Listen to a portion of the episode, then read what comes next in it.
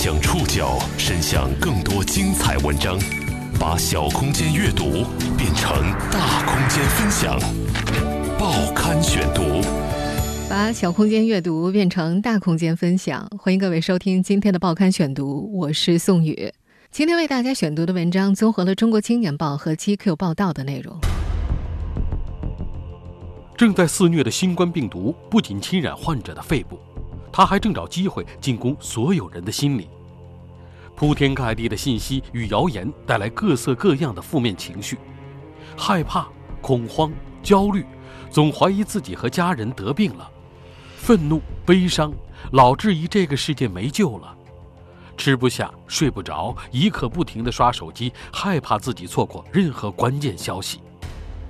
当我们被种种负面情绪压得喘不过气来，我们该如何自救？报刊选读，今天和您一起了解疫情防控的第二条战线。在新冠肺炎疫情最前线，穿着防护服的医护人员们正在和病毒打一场艰苦卓绝的战役。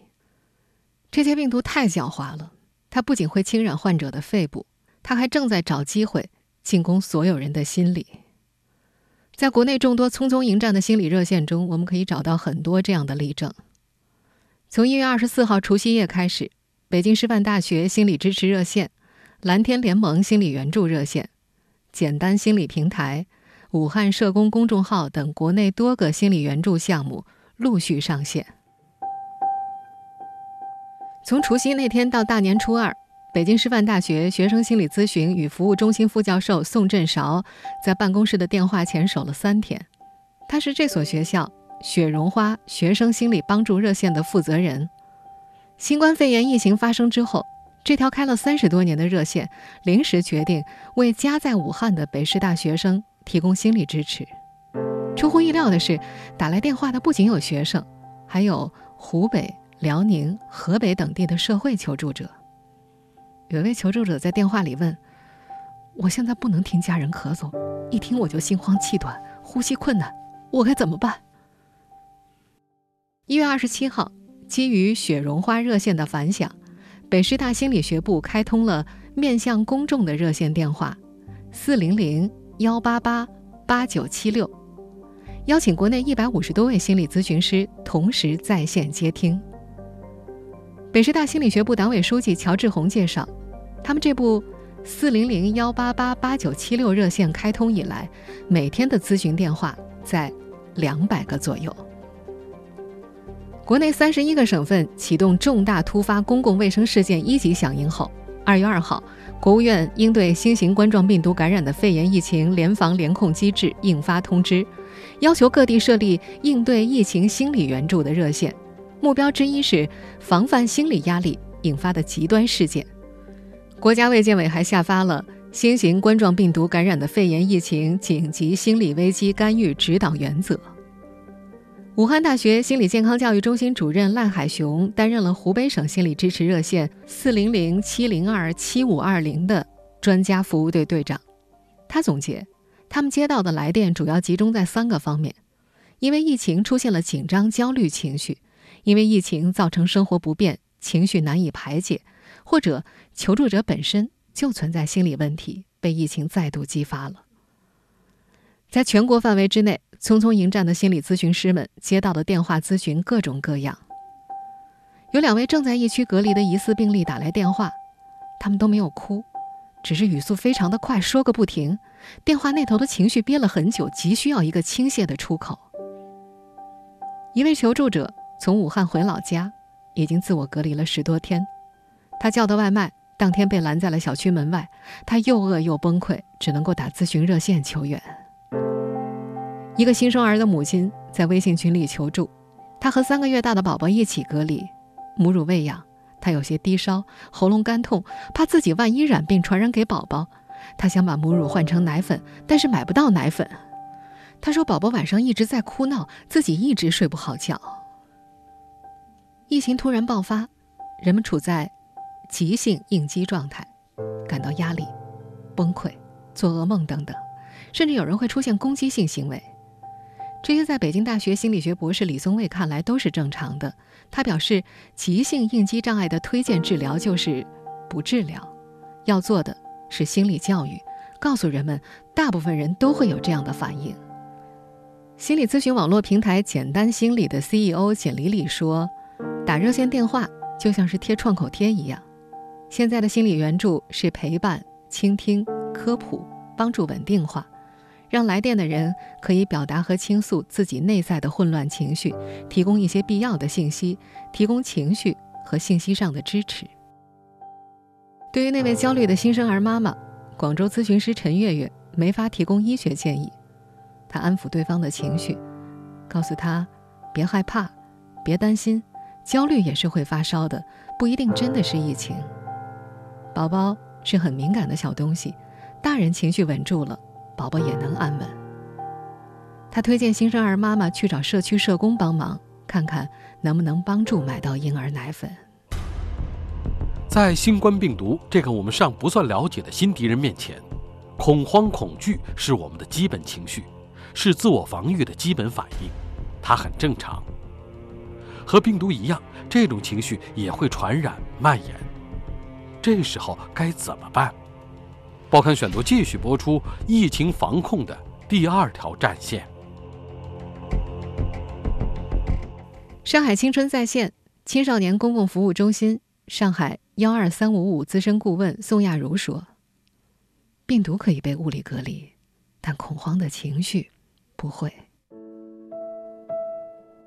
在这位资深心理工作者看来，恐慌透过手机、透过电脑屏幕，比病毒更快的穿透人心。如果因为关注疫情导致负面情绪加重、无法排解，出现恐慌心理等情况超过一周以上，就需要及时获得心理干预，以缓解压力、降低负面情绪。在2008年汶川地震之后。宋亚茹曾经为部分被送到上海的震区青少年开展过心理干预。他认为，和地震这种突发性自然灾害不同的是，疫情从出现、蔓延到被控制，有一个持续的过程。湖北省宜昌市幸福家心理服务中心的心理咨询师黄庆武也说，在这次疫情出现之后，呈现的是全民焦虑、全民恐慌。疫情爆发前。黄庆武和同事组织了一次青少年冬令营，其中一位小学生活泼好动，当上了营里的体育委员。可是疫情到来之后，这个孩子开始乱发脾气，家人开玩笑端起他的杯子要喝水，他会大哭，摔门而出。这些天，戴不戴口罩这个问题也可能会引发家庭危机。上海幺二三五五资深顾问宋亚茹就举了个案例，有位年轻的女士告诉他们的心理咨询师。我杀了他们再自杀，而有如此极端想法的原因出奇的简单，就是这位年轻女士劝父母戴口罩未果，她的父亲告诉她：“戴啥口罩？我一辈子都没戴过口罩。”听到这句话，她情绪失控了。湖北心理支持热线专家团工作组组长、华中科技大学大学生发展研究与指导中心副主任雷光辉总结：严格来讲。针对疫情的心理援助热线，不是我们平时所理解的心理咨询，而更像是给受伤后的心灵的一个紧急包扎，属于心理危机紧急处理。北京师范大学心理咨询与服务中心副教授宋振韶也很清楚，心理热线的作用是让人倾诉担忧，帮人化解恐惧，以更好的状态面对现实。有不少人不允许亲人恐慌。不允许孩子害怕，反而会制造更多的心理负担。比如有个男生，他有轻微的感冒症状，他害怕自己被感染，家人就劝他：“你要乐观啊，你要积极啊。”但这个男孩子他就是积极不起来，家人越劝他，他反而越恐慌。不久前，北京大学心理学博士李松蔚应湖北卫视之邀录制一段视频，帮助处在恐慌中的人。在和编导讨论措辞的时候，他提出了一些不同意见。他认为，号召大家不要恐慌，其实就是在强化恐慌。心理学当中有个词叫做“白熊效应”。如果要求人们你不要想白熊，人们一定会想到白熊。北师大的宋振韶副教授也说，我们有必要让社会公众知道，在这种非正常时期，恐慌其实是非常正常的。更重要的是让公众能够接受恐慌和恐慌和解，让我们的心情平和下来。否则，恐慌会变成疫情的助燃剂。眼下虽然部分企业已经复工了，但依然有不少人还宅在家里。一家人生活在同一个屋檐下，难免磕磕碰碰，尤其是和长辈朝夕相处的时候，代际冲突也成为制造焦虑和恐慌的又一种推手。这些天，全国各地的心理求助热线都接到了很多。只是想聊聊天的求助者打来的电话。北师大的宋振韶副教授经手过的一次咨询，那位当事人刚刚参加完研究生招生考试，等待大学毕业的节点上就遇上了疫情，他的规划都被打乱了，对未来的担忧瞬间开始加重。宋教授遇到的另一位年轻女性咨询者，在家里和长辈朝夕相处，婆婆委婉地提出希望她和丈夫要个孩子，这引发了。这位年轻女子的心理危机，出于疫情防控的需要，多数人都闷在家里，减少外出。在相对封闭的环境之下，一些矛盾就这么被激发了。总的来讲，由于要隔离的原因，生活方式突然发生改变，对不确定的焦虑和担忧引起了人们的恐慌和情绪波动。而在应激状态下发生的冲突。双方情绪都会失控，什么话难听就挑什么说。上海幺二三五五资深顾问宋亚茹介绍了一个案例：有个小孩在家里待不住，偏要出去玩，父母在多次劝阻之后失去了耐心，简单粗暴地告诉孩子：“你出去就是送死啊！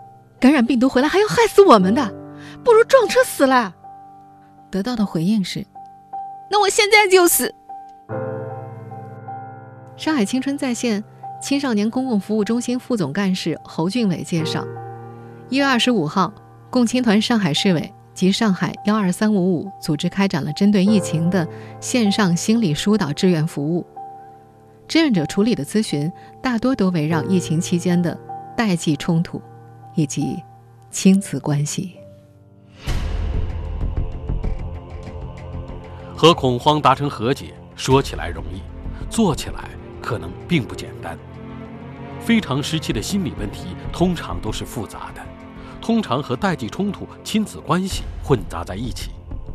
在当下，哪些人群是疫情敏感人群？报刊选读继续播出疫情防控的第二条战线。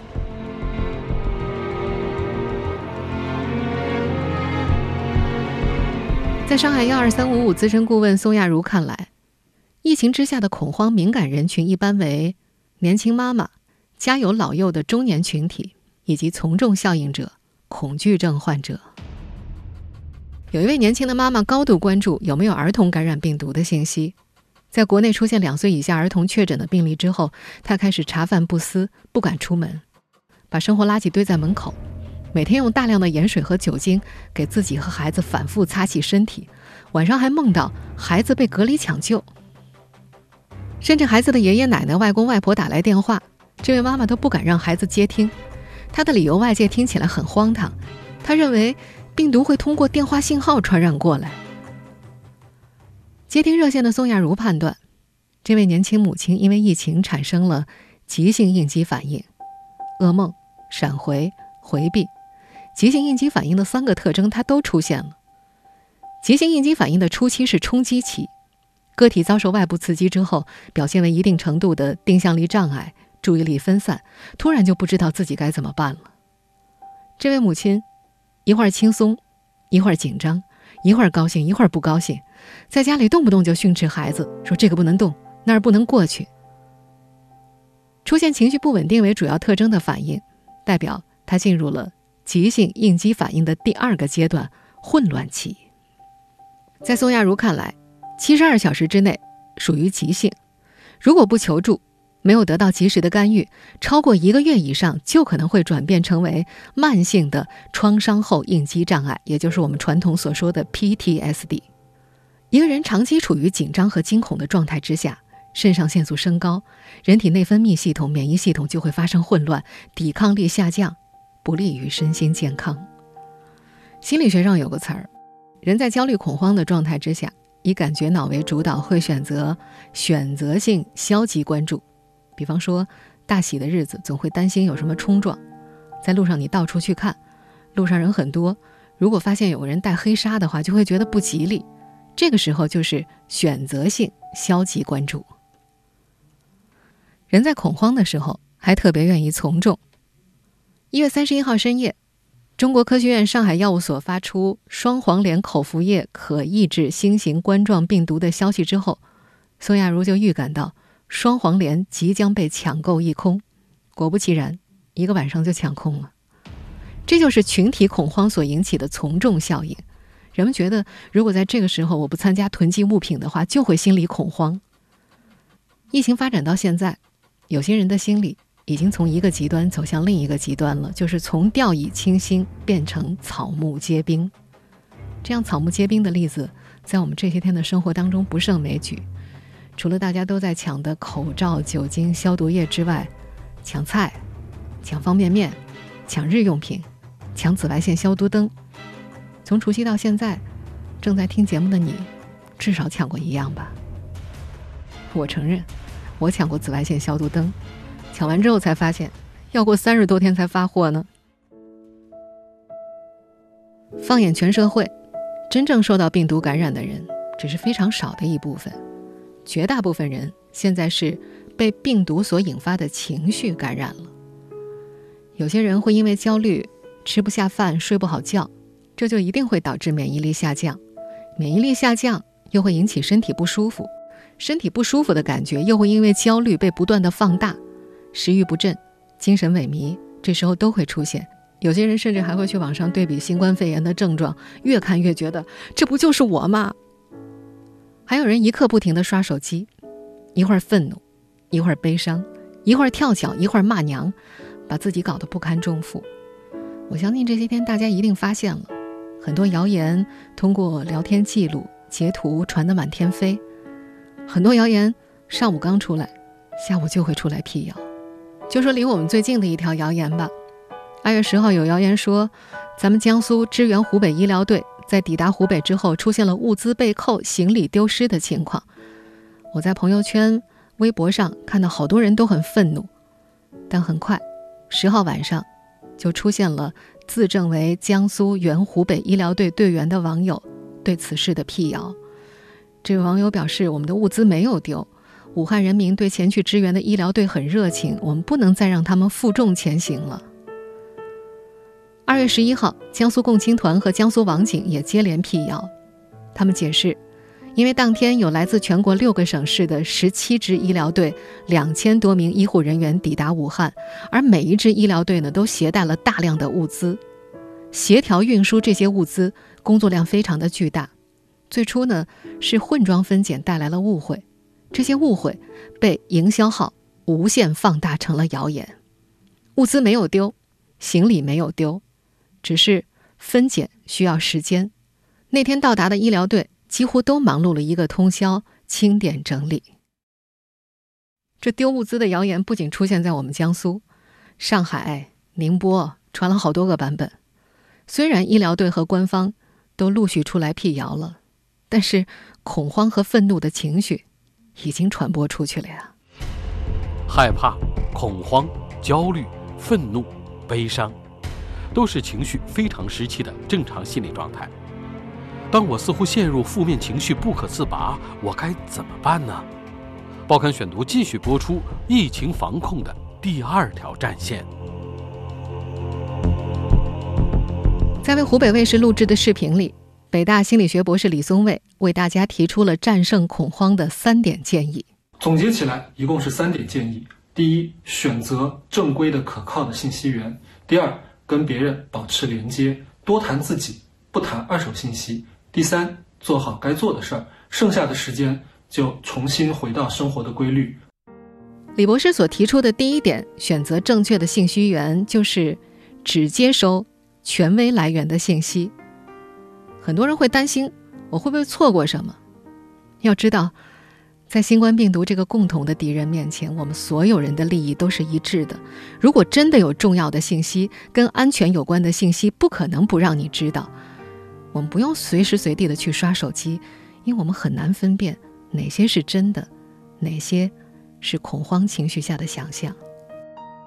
要知道，如果我们总把注意力放在负面上，就像是画一个圆圈一样，越往里面画越小，形成执念，在里面兜兜转转就出不来了。而外面其实有很大很大的空间。换个角度来看，疫情期间是难得的休息时间啊！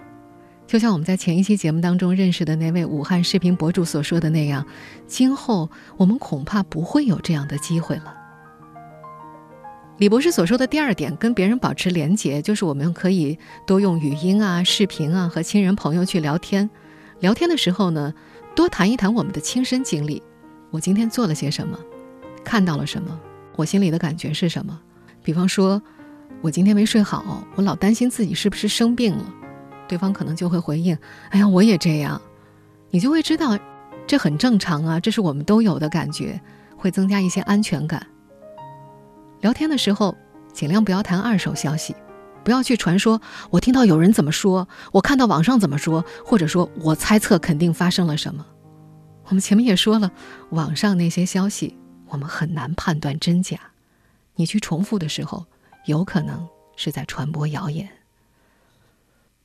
李博士所说的第三点就更加简单了：戴口罩、勤洗手、少出门，宅在家里的时候，给自己找点事儿做，把时间精力放到生活中的其他方面。现在很多学校已经开设网课了，很多公司也已经开始居家办公，好好学习，好好工作。让自己忙起来，毕竟绝大部分人都没有感染病毒，它不是我们生活的全部。与此同时，更要好好吃饭，好好休息，这两点是我们维系健康的基础要素。除此以外，我们还可以试着尝试一些心理学上普遍认可的有效的放松技术，比方说深呼吸呀、腹式呼吸，还有肌肉放松等等等等。当然，可能有些人就是觉得我怎么也放松不下来，我就是很紧张。这也非常正常。在北京大学心理学博士李松蔚看来，形势这么紧张，所有人都应该紧张一点。但是紧张是为了让人采取必要的行动。紧张是为了让我们采取必要的行动。如果能做的你都已经做了，就没有必要再给自己增加烦恼了。我们就让自己过好，剩下的呢，交给时间啊，交给科学，交给自然规律。如果你在做过上述的这一切调整，还是不能够缓解自己的负面情绪的话，或者说你的负面情绪已经影响到了自己的日常生活、社交或者工作，那么这就可能变成了值得注意的健康问题。这时候，你需要寻求他人或者是心理健康专业人士的帮助。我们前面提到的北京师范大学心理支持热线四零零幺八八八九七六，以及蓝天联盟心理援助热线、简单心理平台、武汉社工公众号等国内多个心理援助项目，在这段非常时期，都在为社会公众提供免费的心理咨询服务。北京师范大学学生心理咨询与服务中心副教授宋振韶认为，我们面对疫情的应激反应。是一条曲线，一开始是预警，短期之内进入应对环节，要么战斗，直面问题尝试解决，要么就逃避问题。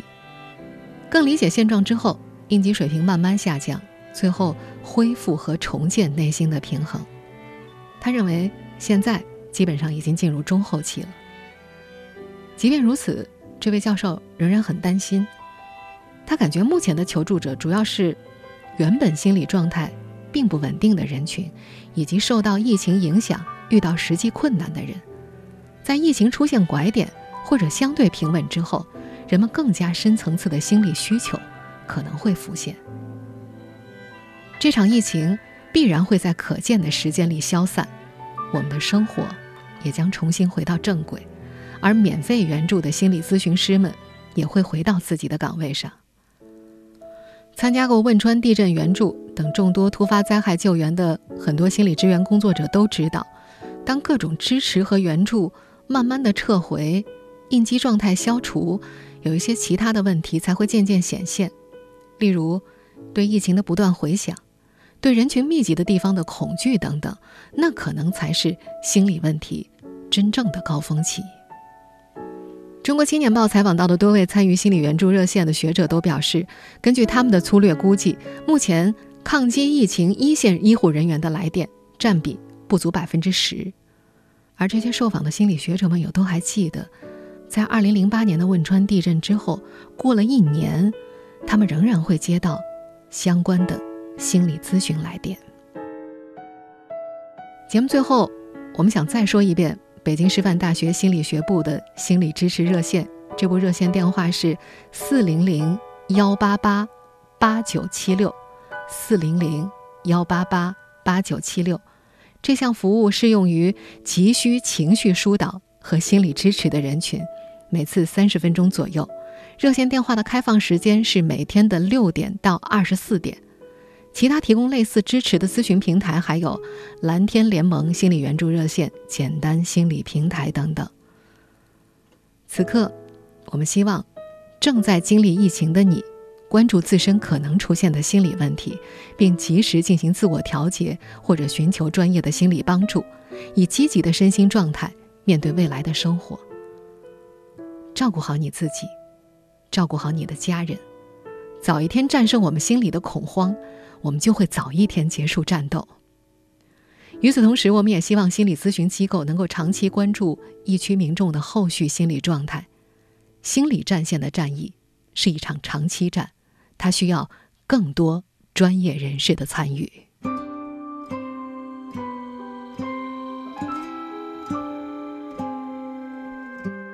听众朋友，以上您收听的是《报刊选读》疫情防控的第二条战线。我是宋宇，感谢各位的收听。今天节目内容综合了《中国青年报》七 Q 报道的内容。收音节目复播，您可以关注《报刊选读》的微信公众号“宋宇的报刊选读”。我们下期节目时间再见。会的雪下起忽然的冬天，本该发亮的脸，却黯然又疲倦。低头暖暖手。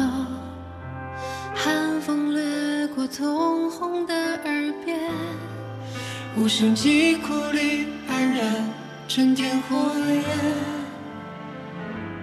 难入眠，风吹云海的人间，无数心跳声中，阳光慢慢出现。所有苦与险。终会化作尘埃被跨越，我们脚印着翻转苦难的语言。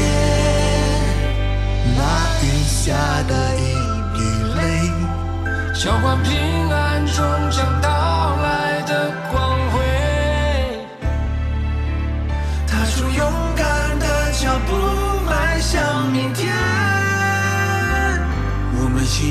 心暖心。就等于全世界。让梦成